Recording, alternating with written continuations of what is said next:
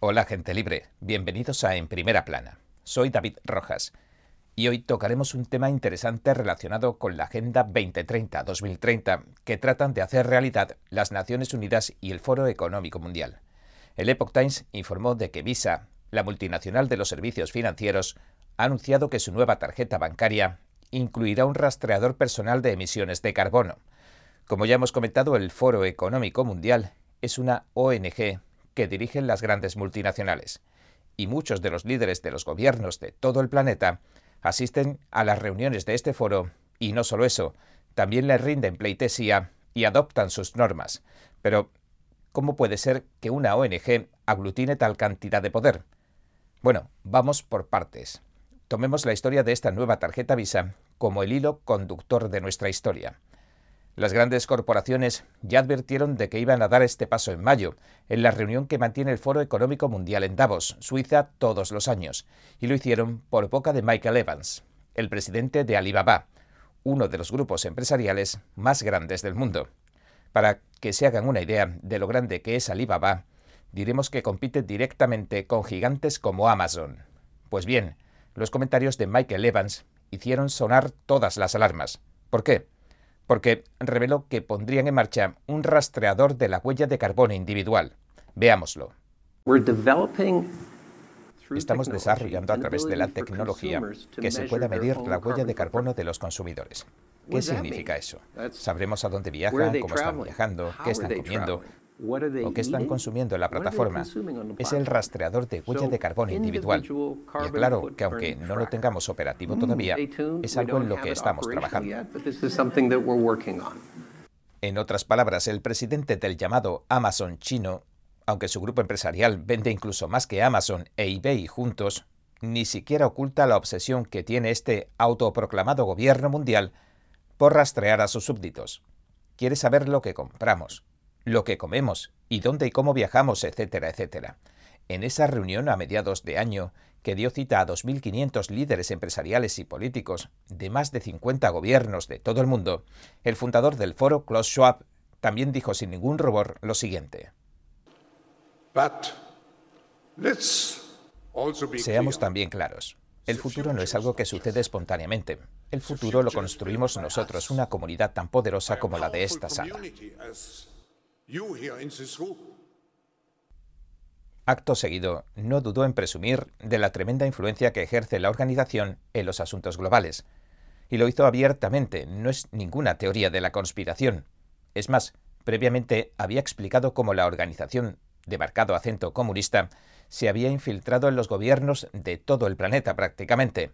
Concretamente en 2017, en la Escuela de Gobierno John F. Kennedy de la Universidad de Harvard lo explicaba así.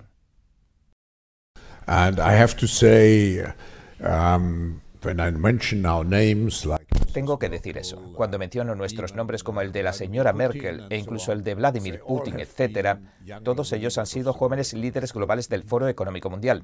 Um, Pero de lo que estamos más orgullosos en este momento es de la generación más joven, como la del primer ministro Trudeau, el presidente de Argentina, etc., en cuyos gabinetes nos hemos infiltrado.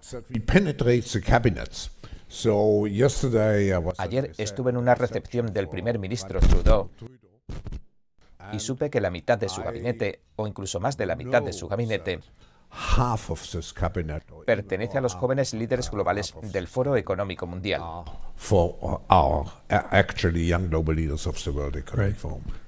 En resumidas cuentas, el fundador y presidente ejecutivo del Foro Económico Mundial ha aclarado que las élites de los sectores de la política, las finanzas y la prensa son los que van a transformar el mundo.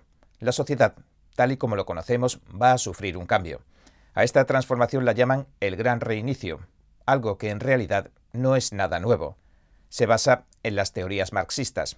Básicamente, todo lo que existe está mal, eso es lo que dicen, y tiene que ser reducido a cenizas para que renazca el nuevo mundo.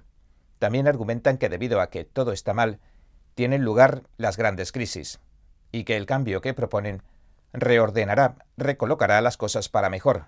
Sin embargo, son cada vez más las voces que se están alzando para acusar directamente a estos poderes establecidos de generar ellos mismos las crisis que posteriormente proponen solucionar, pero que en última instancia solo logran agravar.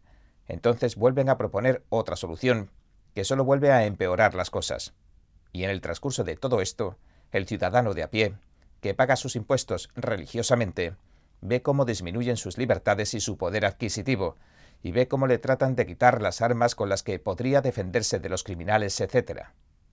Desde los tiempos de los primeros grandes asesinos comunistas de masas, hablamos del ruso Lenin o del chino Mao Zedong, por ejemplo, ha prevalecido la misma idea del gran reinicio que promulga ahora Schwab.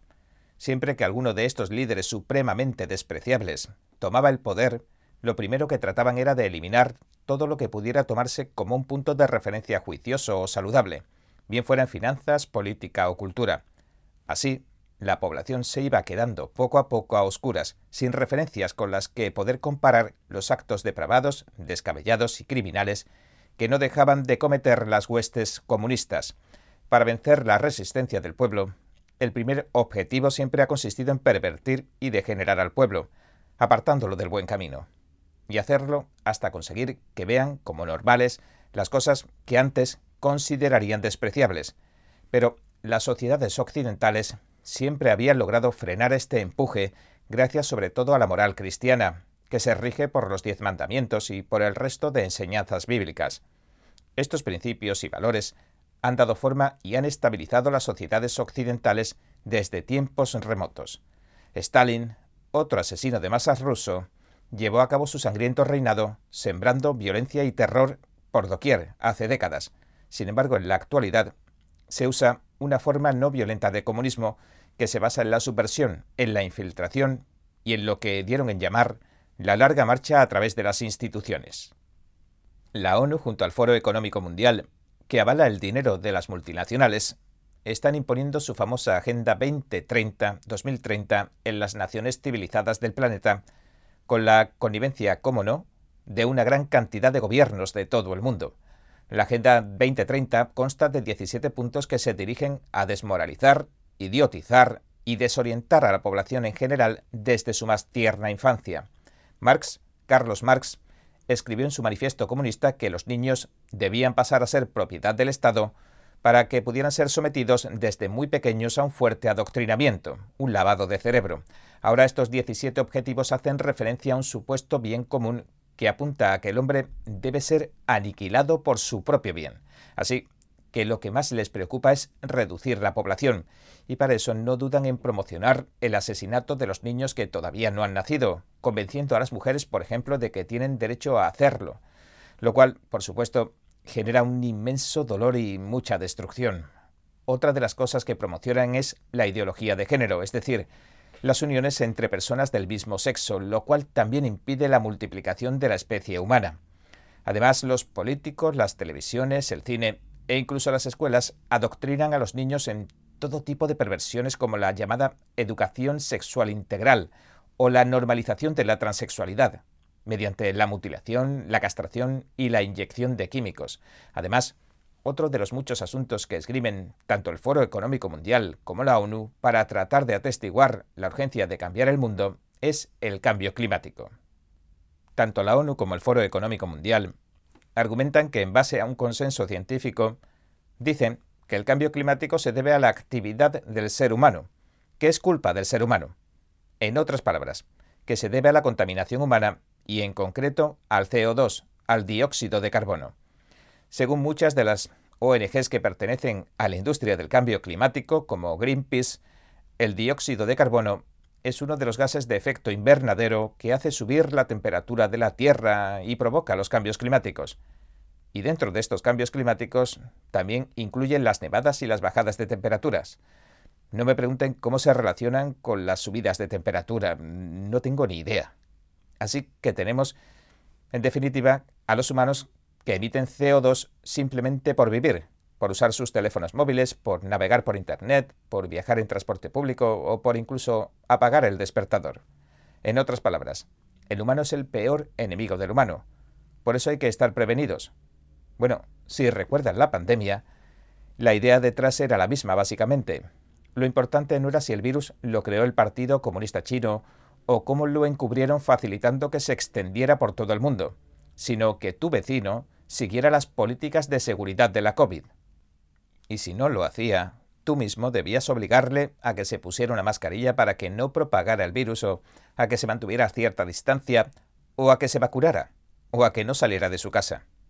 La versión que difundieron en aquel entonces los medios de comunicación, los políticos y los llamados científicos, los expertos, fue algo como no importa que se haya originado en China o donde sea, olvidémoslo. Toda la culpa de que se propague el virus es de tus vecinos, que son unos irresponsables y no se vacunan. En definitiva, tu vecino era el enemigo. El humano es un peligro. Y esta propaganda incluso se la enseñan a los niños y adolescentes en las escuelas como si se tratara de algo legítimo. Ni siquiera Marx hubiera imaginado que sus locas teorías podrían haber llegado a consumarse con tanto éxito. Y ahora, este grupo que se propone la gobernanza mundial ha lanzado un nuevo programa para controlar tus hábitos de gasto. Según el Epoch Times, la cooperativa de crédito canadiense City va a lanzar una nueva tecnología de tarjetas de crédito que dará informes sobre tus emisiones de carbono. Por supuesto, se trata de un cálculo, de una estimación, como ellos mismos reconocen. Es decir, más o menos, puede ser, puede que. En fin, la noticia dice que el contador de carbono de City se incorporará las tarjetas de crédito Visa y que lo desarrolló Ecolytic, una de las principales empresas europeas de tecnología de compromiso climático. Y atentos a esto. Cito. La tecnología también proporciona lo que llaman educación y estímulo del comportamiento, de modo que los usuarios de la tarjeta no solo están informados de las emisiones de CO2 mientras compran, sino que también se les indica cómo reducirlas. Sin embargo, aunque esta tecnología se ha desarrollado aparentemente para luchar contra el cambio climático, a muchos les preocupa que sea un primer paso en dirección a las puntuaciones personales en crédito social vigentes en la China comunista, lo que llamamos el carnet del buen ciudadano. Y también preocupa que puede usarse para rastrear otros tipos de comportamiento, además de las emisiones de carbono. Por ejemplo, las compañías de tarjetas de crédito Visa, Mastercard y American Express anunciaron en septiembre que empezarían a rastrear las compras que se realicen en tiendas de armas de fuego.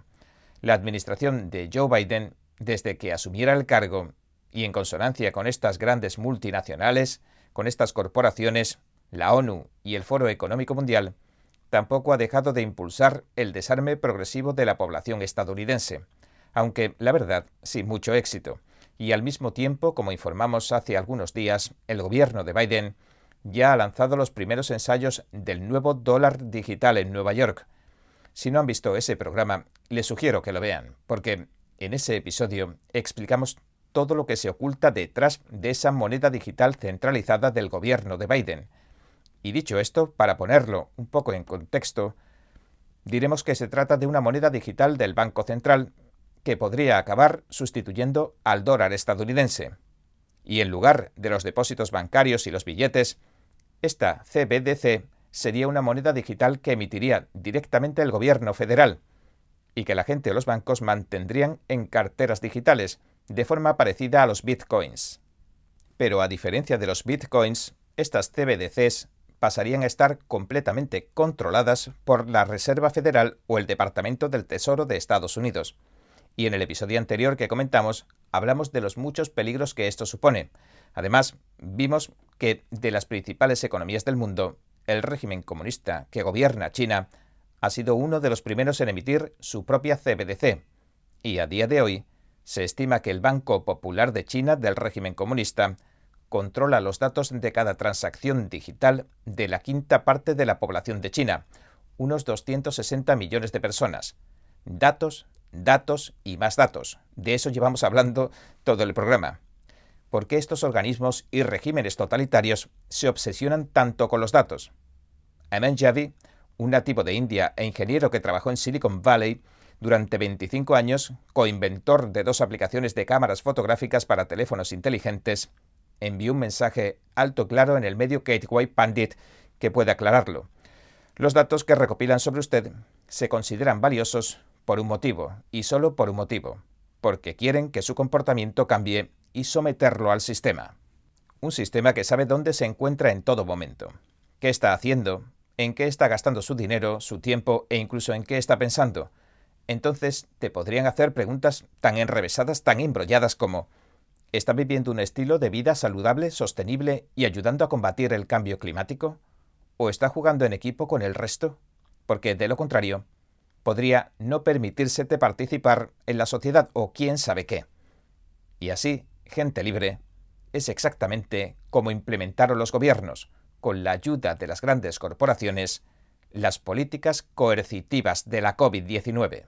Bien, este ha sido el programa de hoy. Gracias por sintonizarnos. Si te gusta nuestro programa, por favor, no olvides darle a me gusta, suscribirte y compartir este vídeo con tus amigos y tu familia, porque todo el mundo merece conocer los hechos.